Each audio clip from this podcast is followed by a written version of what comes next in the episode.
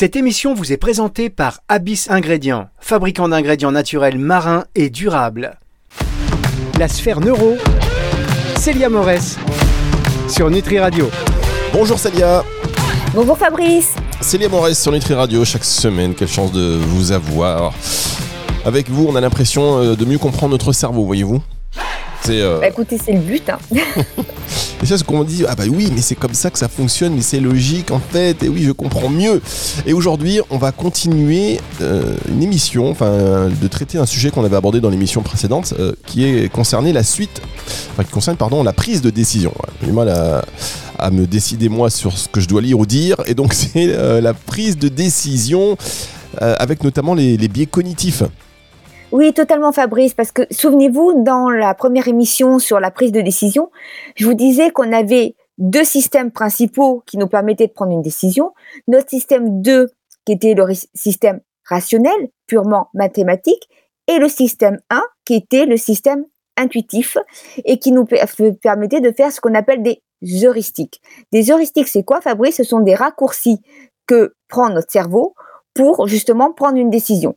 Alors évidemment, c'est bénéfique pour tous les jours parce que ça nous permet d'aller plus vite et de gagner du temps.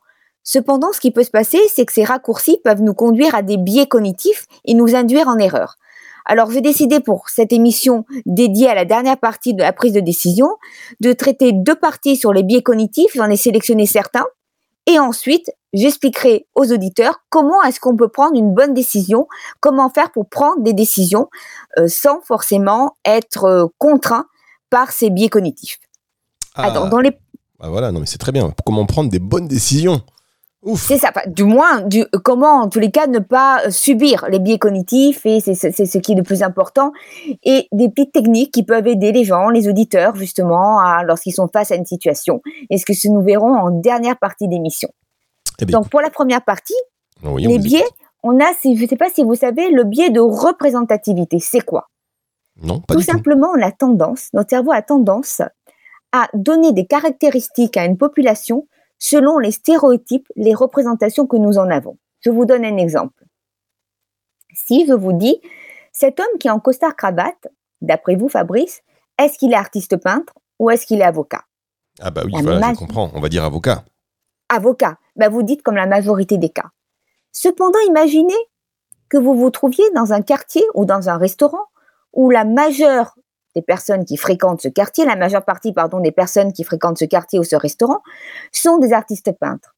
Malgré cette information, qui est factuelle, réelle, vous allez quand même dire avocat. Pourquoi?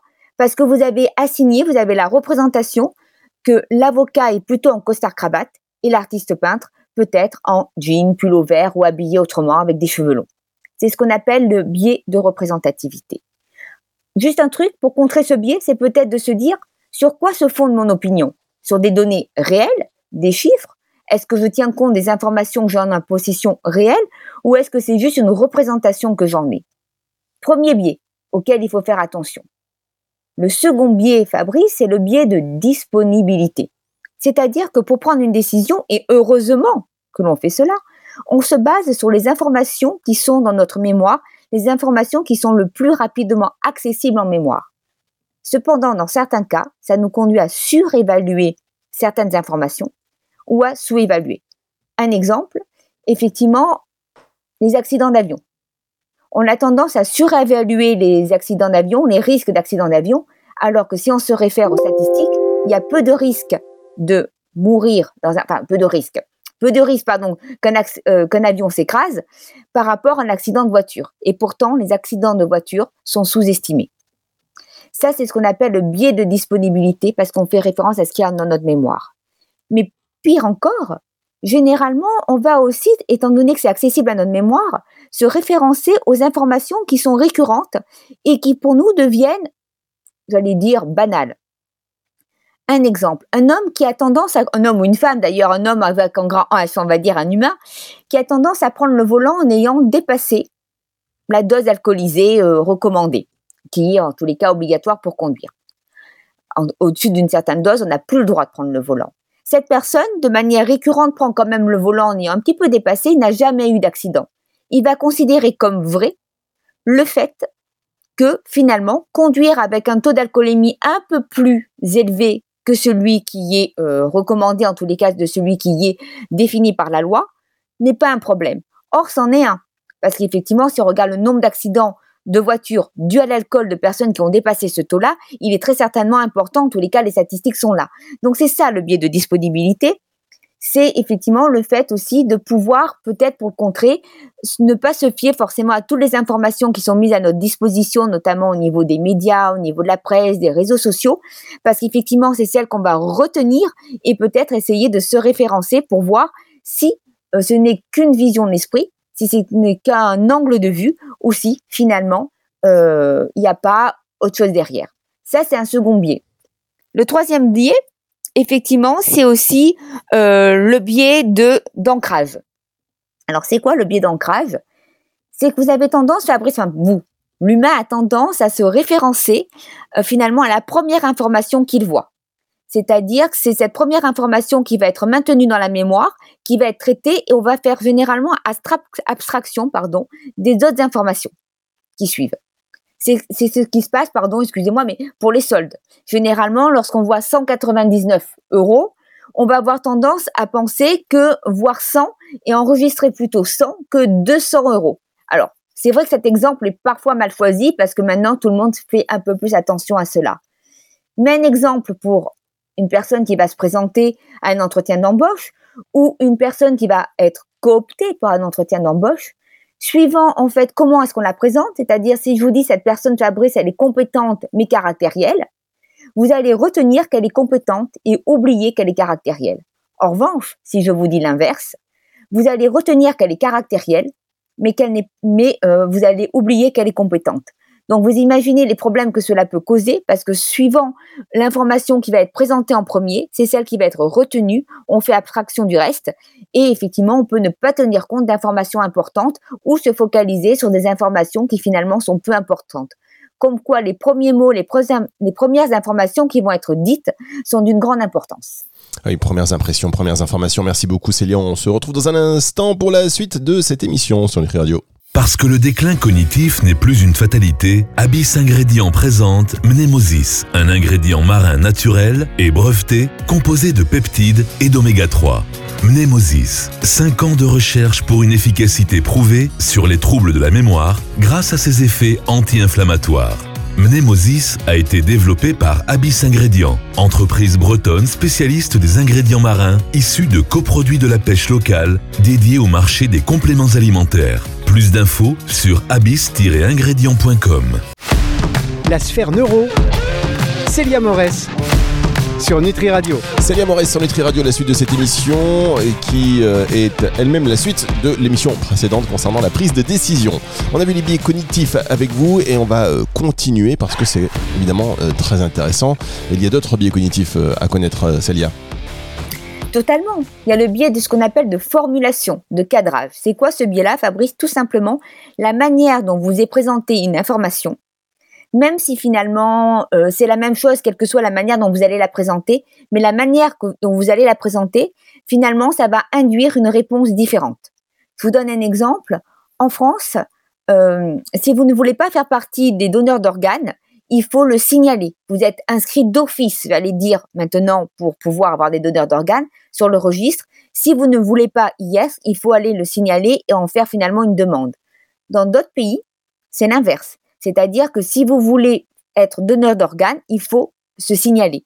Eh ben, on se rend compte que dans les pays où il faut se signaler pour être donneur d'organes, il y en a moins, parce qu'il faut faire une démarche et inversement. Chez nous, par exemple, en France, où il faut faire la démarche pour dire je ne veux pas, il y a plus de donneurs d'organes parce que les gens ne font pas la démarche. Donc c'est vraiment ce truc de, dire, suivant l'information, comment elle va nous être présentée, effectivement, ça peut induire des réponses différentes. Ce qui est important parce que finalement, on se rend compte que on fait souvent confiance à une entité qui va nous délivrer des informations, notamment si elle est euh, comment dire, pas si elle a pignon sur rue, mais finalement si elle fait office de référence, un médecin un organisme euh, médical, etc., où on va, on peut avoir confiance, évidemment, puisque ben, on se remet à eux, et ben, suivant finalement cette euh, information, ça va être totalement différent. Donc ça, c'est important aussi de tenir compte de cela et de vérifier euh, s'il n'y a pas finalement un revers de la médaille, s'il n'y a pas autre chose, pour voir si effectivement on n'a pas été, nos réponses n'ont pas été induites plus par la manière dont l'information nous a été présentée que par la chose elle-même. Donc c'est vraiment un biais auquel on est généralement assez soumis. Évidemment, vous avez aussi les biais d'exposition. Alors le biais d'exposition, c'est le fait, Fabrice, de croire que vous aimez quelque chose parce que cela vous est familier. Plus vous allez être soumis à quelque chose, ça va vous devenir familier. Et plus vous allez être, ça va vous devenir familier, plus vous allez peut-être penser que vous l'aimez, que vous l'appréciez. Donc ça va être quoi? Ben, Ça peut être des publicités. Hein. Souvenez-vous, Fabrice, lorsque vous regardez la télé, il y a des produits qui reviennent plus souvent en publicité, ce qui peut vous faire croire que vous préférez ce produit par rapport à un autre, alors que ce n'est pas forcément le cas. C'est juste que ce biais de, familiarité, ce fait que vous avez été soumis effectivement à, ce, à ces informations-là de manière familière et récurrente, vous fait croire que vous l'aimez. Donc c'est peut-être à ce moment-là aussi de se poser, Fabrice, de dire est-ce que j'apprécie vraiment cela ou pas? C'est un autre point important. Enfin, je terminerai finalement par, euh, par, il reste deux autres biais très importants. C'est d'abord le biais de négativité et d'aversion au risque. Pourquoi est-ce que je les mets ensemble? Parce que c'est le biais de négativité qui nous conduit à l'aversion au risque. Hein. Vous savez, euh, Fabrice, que l'humain, l'homme, est euh, aversif au risque, hein, c'est-à-dire qu'il déteste prendre des risques. Et le biais de négativité, c'est quoi? C'est qu'on a tendance à donner plus d'importance aux informations négatives qu'aux informations positives. Si vous prenez un exemple, vous faites 10 remarques à quelqu'un, 9 positives et une négative. La remarque qui va retenir, c'est la négative. Les gens ont tellement peur du risque, ils sont tellement aversifs au risque, c'est ce qui va vous conduire, ce biais-là, à prendre une assurance pour un nouvel appareil que vous avez acheté, par exemple un nouvel ordinateur, un nouvel appareil électroménager, peu importe, alors qu'il y a peu de risques qu'il tombe en panne. Mais au cas où, il y ait le risque. Vous payez cette assurance très cher, voire parfois plus cher que le produit lui-même, mais parce que vous avez peur de la conséquence négative. C'est pareil aussi pour un salarié. Un salarié va avoir euh, plus de mal émotionnellement à se remettre de ne pas atteindre ses objectifs que le plaisir qu'il prendrait à dépasser ses objectifs. Donc on est vraiment euh, finalement cantonné dans ce côté de négativité et de retenir ses effets négatifs. Donc là, ça serait quoi, Fabrice? D'essayer d'adopter un autre point de vue et de sortir de ce cercle vicieux qui est euh, le côté de biais de négativité et ainsi peut-être un petit peu moins aversif au risque, ce qui ne veut pas dire qu'il ne faut pas l'être, parce qu'effectivement prendre des risques, euh, ça peut avoir des conséquences, mais peut-être effectivement pouvoir prendre des risques quand ils sont, j'allais dire, allez, un petit peu euh, pas planifié. Voilà, c'est ça, tout à fait. c'est-à-dire qu'on peut effectivement, c'est pas euh, c'est pas un drame de prendre des risques, comme accepter un nouveau challenge au travail. Hein, parfois, ils sont, les gens ont tellement peur, ont tellement ce biais de négativité, aversion au risque, qu'ils vont refuser un nouveau poste, qu'ils vont refuser un nouveau challenge de peur. Bon là, le risque est quand même assez limité finalement, et on peut se dire non, je prends un autre point de vue et je vais réussir. Pourquoi est-ce que je me focalise sur ce qui est négatif alors qu'il y a plein de positifs qui peuvent arriver? Oui, mais on nous conditionne, on nous conditionne. Vous avez raison, euh, on va acheter un produit, on va dire, vous voulez pas une assurance? Et puis en fait, le prix de l'assurance, euh, c'est 50% du produit bientôt. Ah, mais c'est ça, mais surtout que d'habitude, au départ, on vous dit l'assurance, elle est ce prix-là, puis après, ça augmente très vite. Et puis, on se retrouve à payer une assurance même pendant des années, parce que c'est pas que pendant un an. Et le produit, même obsolète, ne vaut plus rien, on paye une assurance pour rien, quoi. Donc, c'est vrai que mais c'est à cause de ça. C'est-à-dire qu'on a tellement peur qu'on va avoir tendance à, à prendre des assurances supplémentaires, etc. Alors que s'il faut peut-être dans les assurances que nous avons déjà en plus, peut-être que c'est déjà compris. Donc c'est vraiment ce, un point important. Et puis les derniers biais que j'ai mis ensemble, parce qu'ils vont de, de pair, même s'ils sont trois, c'est le biais de confirmation, de sélection et anecdotique. Pourquoi? Parce que c'est le biais de sélection, c'est quoi, Fabrice? C'est le fait de sélectionner les informations qui vont dans votre sens. C'est-à-dire qu'il y a des personnes qui se sont exprimées parfois sur les médias, sur certains sujets.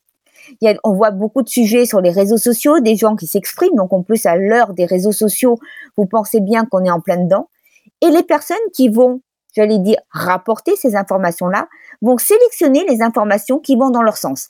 C'est-à-dire qu'il va y avoir un biais puisqu'elles ne vont pas tenir compte d'une autre opinion. Ça a été le cas, par exemple, bon, on est encore plus ou moins en plein dedans, mais souvenez-vous, pendant la crise du Covid, avec la vraie crise du Covid, enfin, pendant que c'était, on parlait de vaccins, se faire vacciner, les anti-vaccins ou les pro-vaccins. Les anti-vaccins, finalement, comme les pro-vaccins d'ailleurs, ont sélectionné les informations qui allaient dans leur sens. Donc, ils n'ont pas tenu compte, finalement, euh, j'allais dire, pas du revers de la médaille, mais de l'autre opinion, hein, qui pouvait effectivement les aider à forger leur vraie opinion. Ils ont sélectionné ces informations-là. En sélectionnant ces informations-là, Fabrice, ils ont eu confirmation de ce qu'ils pensaient, puisqu'ils n'ont sélectionné que les informations qui allaient dans leur sens. Donc, ils ont confirmé ce qu'ils pensaient. Le vaccin, c'est dangereux. Le vaccin, il y a tel type de risque. Et effectivement, ensuite, ils se sont basés sur les anecdotes. Il suffit que quelqu'un ait raconté qu'il ait fait une réaction à un vaccin pour qu'en plus, ça confirme, en plus, ce soit le cercle vicieux, ça confirme les informations. Mais ça, c'est, très vicieux. Enfin, euh, excusez-moi si vous me permettez, mais c'est aussi, euh, c'est ce qui se passe, comme vous dites, sur les réseaux sociaux. C'est-à-dire que plus on va aimer euh, sur Twitter ou X, notamment, j'arrive pas à l'appeler X, donc sur Twitter, plus on va, partout d'ailleurs, on va regarder quelque chose qui va dans un sens, plus on va nous proposer des contenus qui vont dans ce sens-là uniquement. Ah, totalement. Bah, totalement, parce qu'en fait, le réseau social, il fait quoi? Il, sélectionne pour vous. C'est ça le problème, c'est qu'il sélectionne pour vous. Il vous empêche peut-être d'avoir accès à notre information, sauf si c'est vous qui décidez d'avoir accès à notre information. Mais c'est vrai que dans certaines situations, ça peut être problématique parce qu'on a plus cet esprit critique.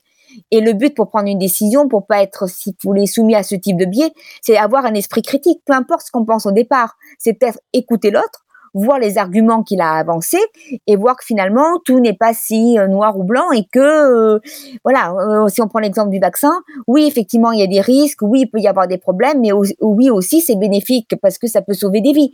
Donc c'est après savoir quel est le bénéfice risque mais si on ne sélectionne que les informations qui vont dans ce sens-là en disant moi je suis un anti regardez regardez ce qui se passe forcément ben l'opinion va être biaisée. mais si je puis me permettre et inversement aussi Inversement ah aussi, parce que il y a les pros, il y a les anti, mais euh, quelque part il y a aussi la voie du milieu et les pros, euh, ils sont pas forcément toujours très objectifs par rapport aux anti non plus. Vous voyez? Ah mais totalement. C'est pareil. Moi, je prends cet exemple-là, mais c'est pour ça que je vous disais en début, quand j'ai commencé à, discuter de ce biais-là, qu'effectivement, inversement, les pros qui vont être pro-pro, qui ne vont pas tenir compte peut-être des risques qu'il peut y avoir, effectivement, du fait qu'il y a des choses qu'on ne connaisse pas, si on se réfère au vaccin, mais il n'y a pas que ça. C'est ça le problème. Donc après, ça peut être des idées politiques, ça peut être un, un, des tas de types de choses. Donc moi, ce que je conseille effectivement aux auditeurs, c'est que dans ces cas-là, c'est d'aller voir les opinions qui sont contraires aux nôtres, ne serait-ce que pour s'informer on vous demande pas finalement de les acquiescer, mais d'aller les voir, d'en tenir compte, et finalement de faire un petit peu comme Candide dans Voltaire, de développer son esprit critique pour pouvoir se forger une opinion qui se base non pas seulement sur nos croyances pures, mais qui se base finalement sur euh, une analyse de la question, mais une analyse détaillée en tenant compte finalement bah, de tous les facteurs possibles, aussi bien les positifs que les négatifs. On va marquer. Mais non, qu'est-ce que j'allais dire? On marque une dernière pause quand même. Ben oui, mais on a pris notre temps hein, pour cette émission. Ben, c'est intéressant tous ces billets euh, cognitifs. Euh, et cette fois-ci, vous allez nous aider dans cette dernière partie euh, pour la prise de décision, pour éviter de nous faire envahir par tous ces billets cognitifs qui nous influencent tellement. Ce sera dans un instant sur Nutri Radio. La sphère neuro, Célia Morès sur Nutri Radio.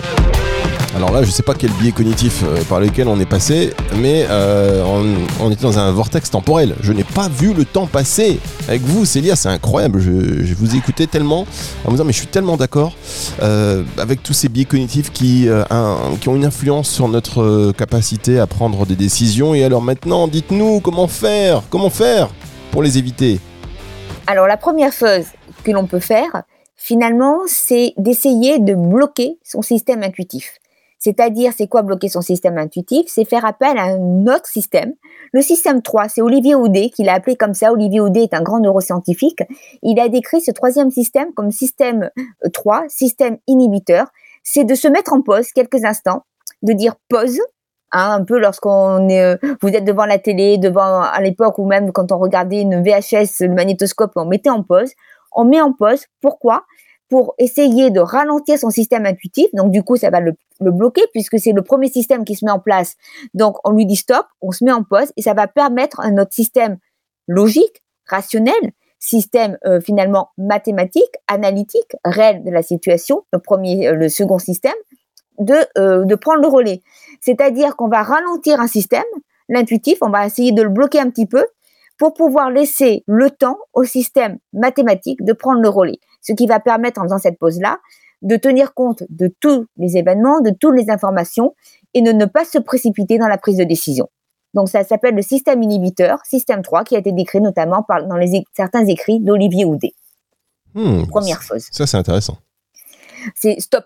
Voilà, stop, je mets en pause, je réfléchis quelques secondes et ensuite je prends une décision pour justement ne pas être soumis à, tous les biais que l'on vient d'écrire, mais de décrire, pardon Fabrice. Mais en fait, moi, je fais qu'une petite sélection. Il faut savoir qu'il y a plus de 100 biais qui ont été décrits encore, euh, voilà, je, j'y vais à la baisse là, hein, je ne sais plus quel est le nombre de biais exact, mais en tous les cas, il y en a plus de 100.